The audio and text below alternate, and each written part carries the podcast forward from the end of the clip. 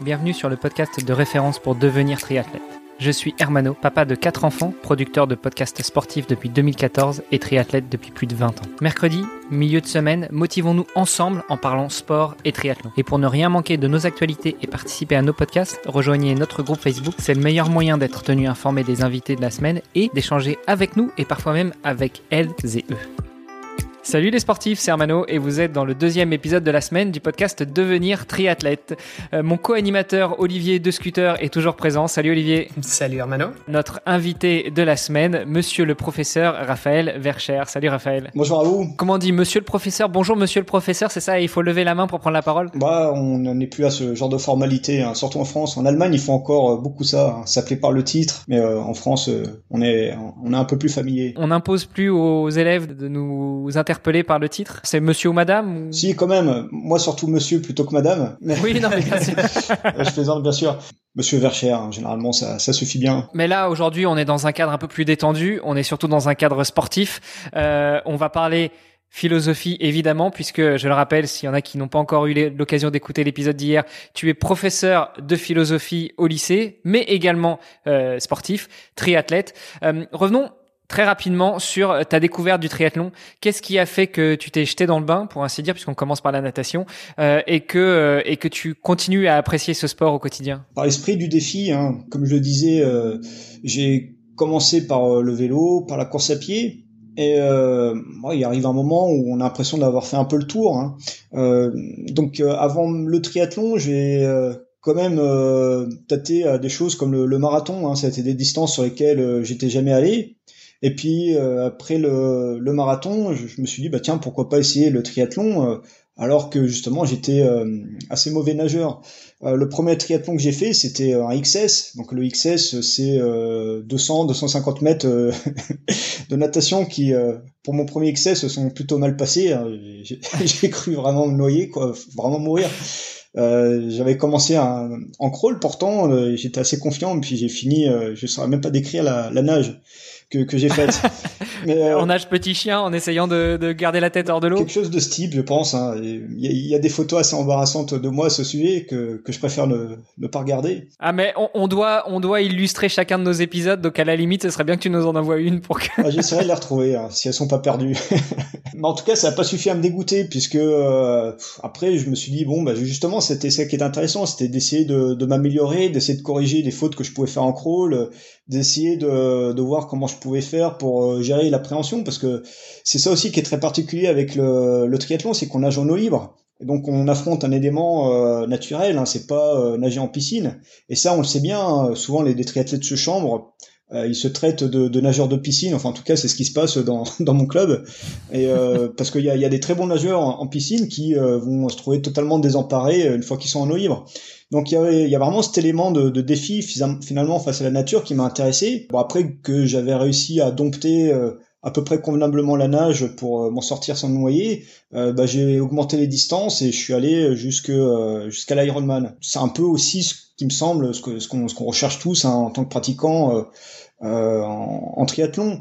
bon évidemment il y a le cas de, du triathlon olympique, hein, des, des sportifs qui sont vraiment sur ces disciplines, euh, sur le triathlon court, mais euh, il me semble que même la plupart d'entre elles, euh, un jour dans, dans leur vie, aspirent quand même à essayer de faire au moins une fois la, la distance mythique de l'Ironman. Donc ça a été un peu la trajectoire hein, qui m'a conduit euh, jusqu'au triathlon et, qui sur laquelle je continue euh, aujourd'hui. Alors hier on a beaucoup parlé de, de, de, sport et de philosophie. Donc tu es prof de philosophie.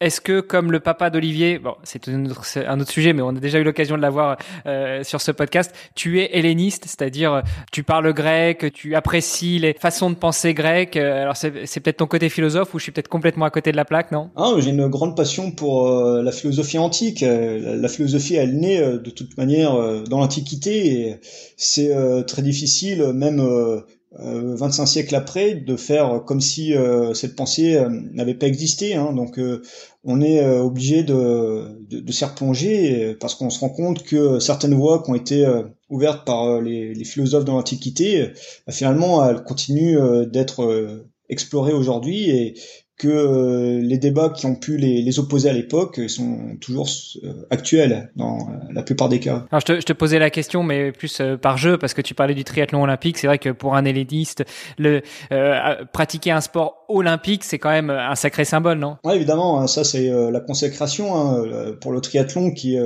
qui a intégré le programme olympique en 2000 à Sydney. En ce sens-là, c'est une épreuve combinée, hein, le triathlon évidemment, euh, qu'on pourrait euh, rapprocher d'autres épreuves combinées qu'on trouve déjà euh, dans le programme olympique, comme notamment le, le pentathlon, le pentathlon moderne qui prend le, relais du, du, pentathlon antique, ou comme le, le décathlon qu'on trouve aussi en athlétisme.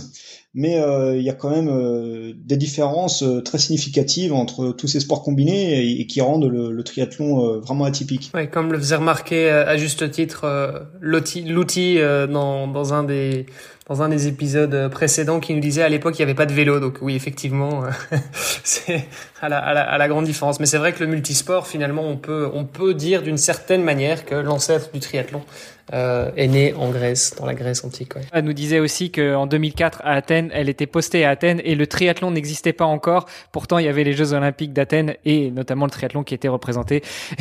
et la, fédération euh, de triathlon grec n'était autre que des athlètes du karaté. Bref, c'était pour pour euh, rappeler un petit peu, recadrer un petit peu sur le triathlon et ses origines olympiques. Raphaël. Tu nous as dit que tu es monté jusqu'à l'Ironman euh, en termes de distance. Tu t'es fait plaisir euh, sur quelle course puis euh, jusqu'où est-ce que tu as été? Est-ce que tu as tenté une qualif pour le Graal du Graal pour Hawaï? Ah, Évidemment, ça, Hawaï, on y pense même si on n'est pas capable de le faire hein, parce que ça, ça représente quand même la quintessence de l'Ironman. qui lui-même peut être un peu considéré comme l'objectif vers lequel tout le monde s'achemine. Euh, bon, en ce qui me concerne, j'ai peut-être pas les capacités physiques pour le faire. Euh, j'ai des temps qui sont peut-être corrects sur sur marathon. Hein. Enfin, sur marathon sec, je vaux moins de 3 heures, hein, autour de, de 2h55.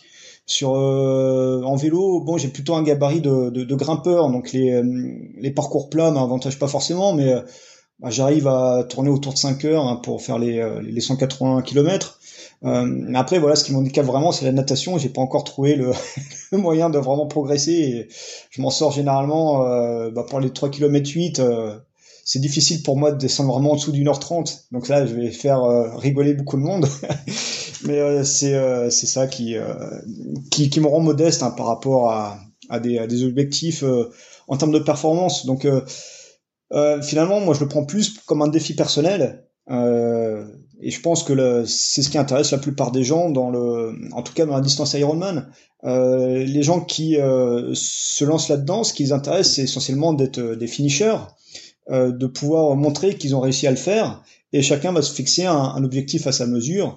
Bah, ça peut être euh, également de montrer qu'on est capable de le faire euh, en étant euh, âgé ou en étant en surpoids ou, ou, même en étant père de famille parce que c'est aussi quelque chose, j'allais dire, qui me handicape. c'est pas gentil pour ma famille.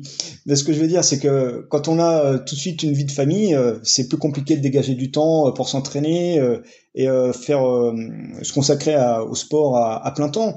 Et euh, on sait que pour l'Ironman, c'est euh, des engagements qui, qui demandent beaucoup. Donc euh, chacun va chercher sa l'objectif qui l'intéresse et, et, montrer qu'il est capable de, de le faire hein, et, de, et de finir euh, par rapport euh, aux contraintes que qu'on se fixe. Bon, en tout cas, si tu trouves la formule magique euh, pour la natation, tu me feras signe parce que je la cherche aussi. bah, on l'a déjà eu, on l'a déjà eu. Elle s'appelle Stéphane Leca, directeur de la Fédération française de natation en eau libre. donc peut-être que un jour on tentera des mises en relation avec des gens qui ont des bons conseils. le mieux que le mieux que j'ai trouvé pour l'instant, c'est le c'est le pool boy ou les ou les, les palmes, les plaquettes, les choses comme ça. Mais malheureusement, ça reste souvent euh, interdit. Ouais, mais pas dans tous les sports. En swimrun, par exemple, qui est aussi une discipline euh, enchaînée, euh, on a le droit de nager avec le, le pool boy. Bon, le problème c'est qu'il faut courir aussi avec le pool boy, mais ça c'est autre chose. Donc là, tu nous as parlé un petit peu de, de l'Ironman et de ton point de vue de ce que les gens vont rechercher le dépassement de soi, euh, le fait de pouvoir dire je l'ai fait. L'accent est bien mis là-dessus par euh, l'organisation Ironman qui fait les choses à l'américaine très bien. You are an Ironman, you are a finisher. Euh, toi, de ton point de vue de philosophe, au-delà du point de vue de sportif, mais de ton point de vue de philosophe et de sportif, qu'est-ce que tu vas rechercher dans cette quête de terminer un Ironman? Alors là, évidemment, les motivations elles vont être multiples en fonction des individus. et c'est il y a, y, a, une hésitation, y a une hésitation permanente sur ce qui nous guide vraiment là-dedans, hein, parce que ça peut être des motivations vraiment personnelles ou des motivations sociales aussi, hein, c'est-à-dire de se montrer devant les autres comme étant quelqu'un de performant, quelqu'un d'endurant. Et il y a certainement un peu de, de, tout ça qui se mélange. Mais euh, ce que je retiens quand même par rapport au, au triathlon, c'est quand même euh, l'expérience de, de, la souffrance qui est quand même euh, omniprésente dans le, notamment dans, dans, dans les longues distances. ce qu'on va chercher, c'est de se confronter à cette limite, à de se confronter à, à une forme de souffrance et de montrer que bah, finalement on est capable de l'endurer et d'aller au-delà. Et euh, c'est en ce sens-là que euh, le triathlon, mais comme d'autres sports de longue distance qui euh, connaissent un essor assez impressionnant actuellement, comme le, le trail, l'ultra trail, euh, c'est en ce sens-là que cette famille de sports elle est vraiment particulière parce que euh, c'est pas une partie de plaisir. Hein. Ça, euh, du plaisir, on peut en avoir au cours d'une course ou au cours d'un entraînement, mais euh, très vite, ce qui va faire place, c'est quand même une souffrance vis-à-vis de laquelle finalement il faut combattre. Et c'est en ce sens-là que je décrirais plus le, le, triathlon comme une expérience non pas de, du plaisir, comme on peut le trouver dans, certains sports, mais plutôt une expérience de ce qu'on pourrait appeler la joie, hein, parce qu'on peut tout à fait opposer le plaisir à la joie. Tout simplement parce que finalement, il y a une chose assez simple. Hein. Le plaisir, c'est vraiment la sensation agréable euh, qu'on peut ressentir d'une manière assez immédiate. Euh, quand on mange un gâteau au chocolat ou des choses comme ça, bon, ben voilà, on a du plaisir. Euh, la joie, c'est quelque chose qui est d'un autre ordre. ça, on le trouve chez des philosophes comme Spinoza ou comme Bergson ou même comme Alain. la joie, c'est plutôt le fait de se sentir plus parfait, de se sentir plus puissant. Euh, la joie, elle va résulter d'une forme euh, de triomphe, le fait de, de sentir que euh, finalement on est vivant et que la vie en soi, elle est capable de surmonter certaines épreuves. Et nécessairement, pour qu'il y ait joie, eh ben, il faut qu'il y ait une adversité qu'on doit surmonter. Euh, il peut pas y avoir finalement de joie sans qu'il y ait une forme de, de, souffrance ou une forme de, de douleur de laquelle la vie dont on est dépositaire se montre capable de, de surmonter. Et euh, à mon avis, c'est un peu ça qui est, euh, qui est intéressant dans tous ces sports euh, qui nous confrontent à la souffrance, c'est que effectivement, on se fait pas plaisir.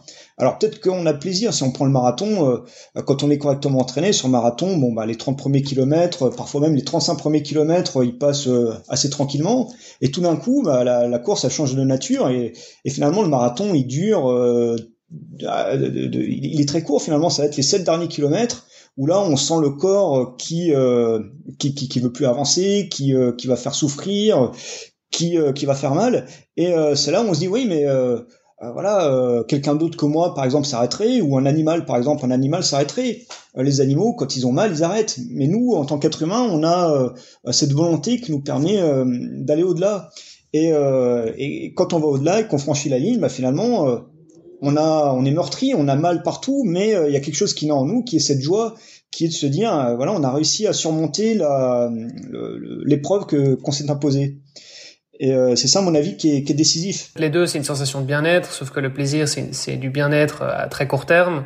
Euh, c'est quelque chose de très ponctuel, alors que la joie, c'est quelque chose qui va être, euh, qui va plutôt rester euh, au fil du temps, ou en tout cas qui va durer plus longtemps. Oui, absolument. Et, y a, y a et qui va venir en opposition à, à, une situation plus désagréable, c'est ça? Oui, on peut le, on peut le voir comme ça. Effectivement, il y a ce critère de durée qui va rentrer en jeu.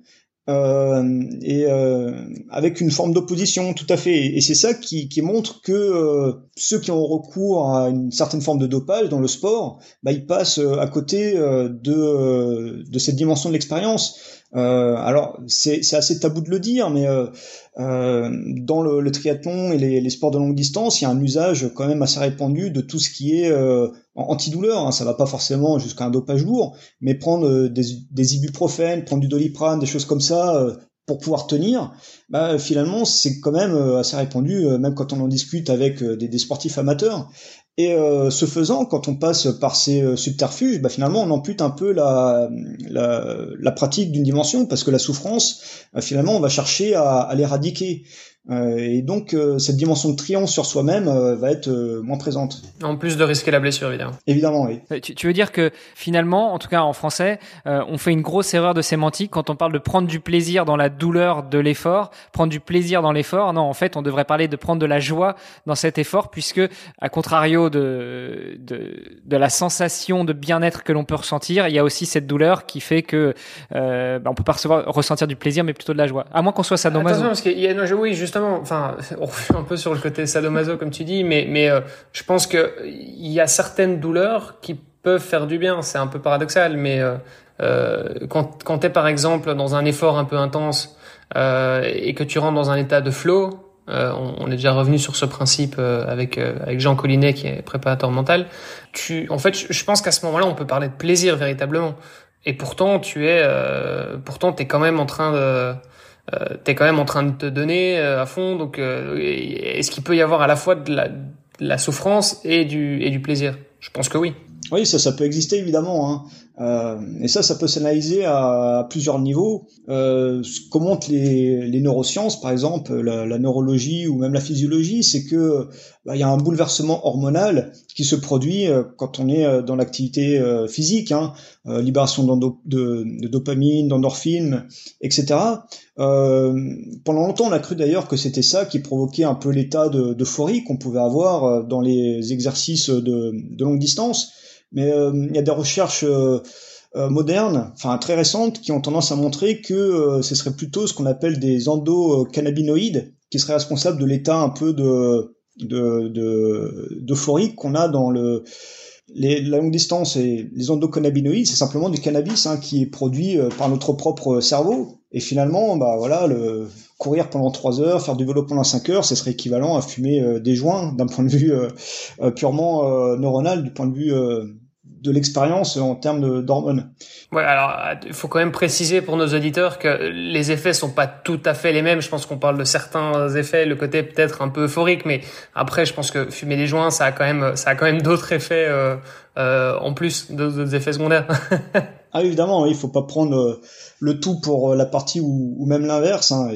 Mais en tout cas, il y a cette substance qui est commune euh, et qui euh, va produire un effet un peu euphorisant. Quoi. Oui, on dit souvent que on dit souvent que le sport est une drogue. Alors en plus du côté addictif, euh, effectivement, ouais, il y a, y a, ce côté, il y a ce côté euphorique justement. On, retrouve cette, cette sensation de bien-être ou cet état de flow d'ailleurs. On y revient encore une fois. Oui, tout à fait. Ouais.